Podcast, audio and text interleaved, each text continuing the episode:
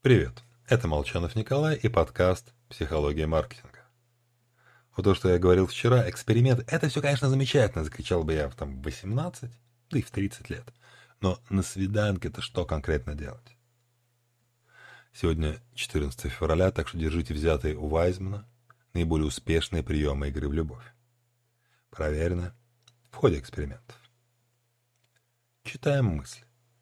Каждый рисует что-то на салфетке, затем, держа партнера за руку, за руки пытается телепатически передать картинку.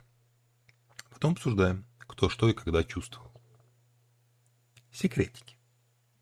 Рассказываем по очереди, о чем мечтали, но еще не сделали, над чем хохотали, что больше всего нравится в жизни.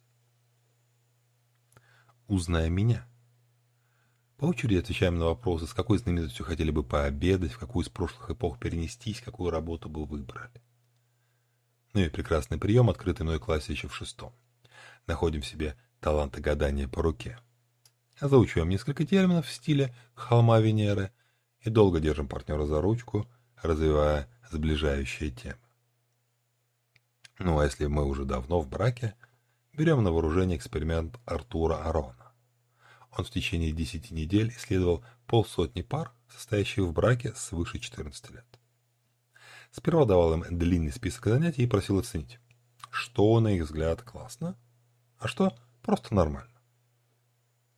Затем половину пар попросили уделять по полтора часа в неделю наиболее захватывающим занятиям. Другим достались обычные, просто приятные занятия. В конце эксперимента оценивался уровень счастья в браке. И те, кто занимался чем-то новым, ярким, типа танцами, туризмом, лыжными походами, концертами, посчитали свои отношения значительно более крепкими, нежели те, кто просто ходил в киношки, кафешки или встречался с друзьями.